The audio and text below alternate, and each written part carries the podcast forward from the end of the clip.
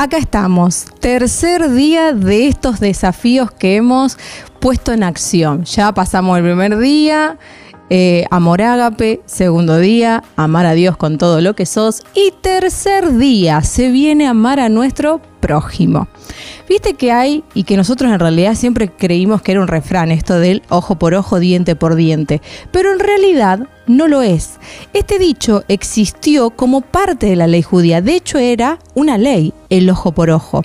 ¿Y en qué consistía esta ley? En que la persona que había cometido una ofensa debía recibir un castigo proporcional a la ofensa que había hecho.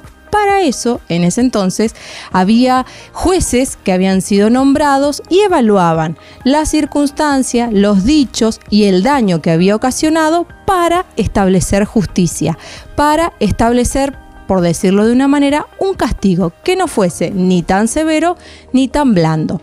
Pero sucedió, como siempre acontece en este amor extraordinario de Dios, que Jesús vino y los confrontó. ¿Por qué?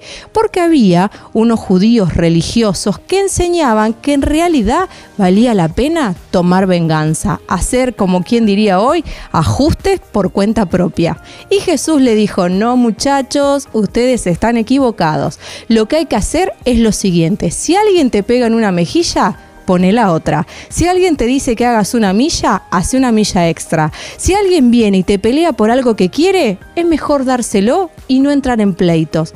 ¿Por qué? Porque Dios que quería y Jesús que estaba afirmando que había que amar a nuestros enemigos, bendecirlos, orar por ellos y por sobre todo hacerle el bien. Así que, muchachos, muchachas, preparados para hacerle el bien a ese que te lastimó, a ese que te hirió, a ese que te ofendió y perdonarlo de todo corazón. De eso se trata este tercer desafío.